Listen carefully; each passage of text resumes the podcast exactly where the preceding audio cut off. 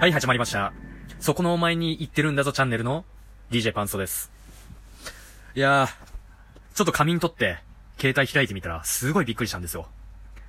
何にびっくりしたって、まあ、今日の朝撮ったばかりの、朝起きてふと思ったこと、みたいなタイトルの、えー、まあ、トークの通知が、もう2000件を超えてまして、まあ、2000件以上のいいねもらってるんですよね。もうすごいありがたいことだなと思いまして、なんか、まあ普段ね、あのー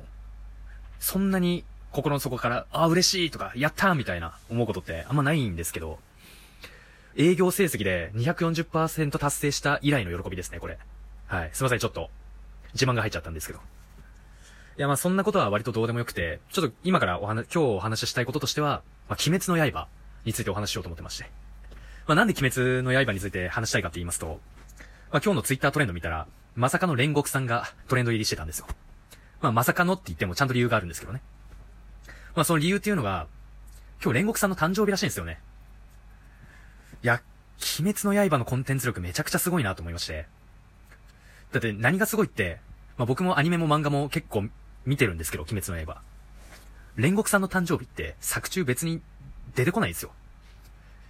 公式ページとか検索して初めて知れるみたいな内容でして。まそれがね、プロもトレ、あの、ツイッタートレンド入りするってことは、もうそれだけ結構コアなファンがいるってことじゃないですか。いや、ほんとすごいなと思うよな。ワンピース超えたっていうのもすごいですよね。いや、で、まあちょっと今回、まあ鬼滅の刃について軽く、まあ便乗して語りたいなと思ってるんですけど、まあまず今回、あの、注目されてる煉獄さんについてなんですが、僕も結構好きなんですよ、煉獄さん。まあ最初はあんまり好きじゃなかったんですけど、なんか、モブキャラというか、どこにでもいそうな、なんか、いいやつキャラだなと思ってたんですよ。面白くねえな、こいつ、みたいな。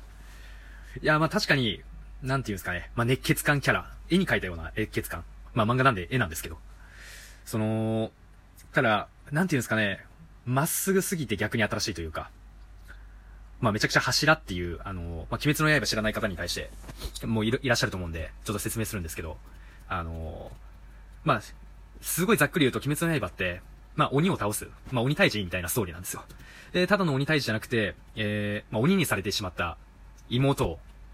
妹を、えー、人間に治す方法を探す旅に出るっていう話なんですけど、まあその過程で、まあ鬼滅隊っていう、まあ鬼を滅ぼす特殊部隊なのが、特殊部隊がありまして、その特殊部隊に、まあはい、主人公の炭治郎が入るんですね。で、その特殊部隊も階級がありまして、その特殊部隊の一番上の階級が柱って言われる階級なんですよ。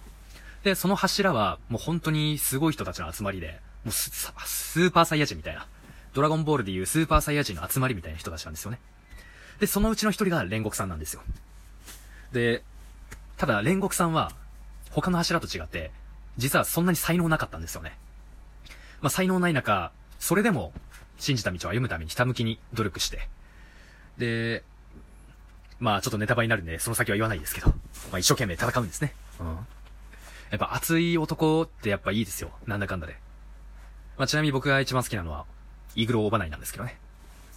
まあイグローオバナイもファーストインプレッションあんま良くなくて、すごいネチネチして、なんか細かい、なんかあんま強そうなキャラでもないし魅力的だとも思わなかったし、うん、あんまイメージ良くなかったんですけど、どんどんストーリー進むにつれて、まあ特に後半差し掛かるにあたって、めちゃくちゃ人間臭さが出てくるんですよ。愛情深いと言いますか。うん。最初はすごいツンデレで、まあ、ぐちぐち言う系のキャラで、なんか、ね、あんま好きじゃなかったんですけど、なんかすごい思った以上に素直で、自分の感情をはっきりと、なんか素直に表現するところであったりとか、まあ意外と優しいところがあったりとか、まあ優しいところがすごい愛情深い人間なんだなっていうことがどんどん分かってきて、あめちゃくちゃ感情移入しましたね。うん。すごい好きです。イグローバナイ。まあ他にもね、魅力的なキャラクターたくさんいるんですけど、なんでこんなに鬼滅の刃が人気になったかなって、まあ自分なりの考察なんですが、なん、なもうとにかく主人公が優しいんですよ。うん。もうなんか、泣きたくなるぐらい優しくて、まあ炭治郎、あ、主人公炭治郎って言うんですけどね。まあ、ほんと炭治郎と友達になりたいんですよ。なんだろう。もし僕が女の子だったら炭治郎みたいな男と付き合いたいし、なんだろうな、すごい、こんなに、なんか、付き合ったら、本当に自分のことを思いやって、すごい嬉しい言葉かけてくれそうですし、大切にしてくれそうだなって思うわけですよ。まあ、鬼滅の刃って結構女の子に人気なんですけど、まあ、女の子に人気な理由わかりますね。もう主人公がとにかくね、いいやつなんですよ。あの、敵である鬼にもね、すごい、思いやりを持ったりとか、うん。なんか、完全に善悪二元論で語れないような魅力がそこにあります。人間臭さと言いますか。ストーリー自体はすごい王道なのに、まあ、これだけ、まあ、感動して熱狂できるっていうのは、それほど作者のスキルが高いってことですからね。王道なものほどね、面白くさせるってすごい難しいと思うんですよね。まあこれからも、鬼滅の刃、まだ完結はしないんですけど、すごいクライマックスに差し掛かってまして、まあ今後もね、注目していきたいところですね。まあ一旦こんな感じで、失礼します。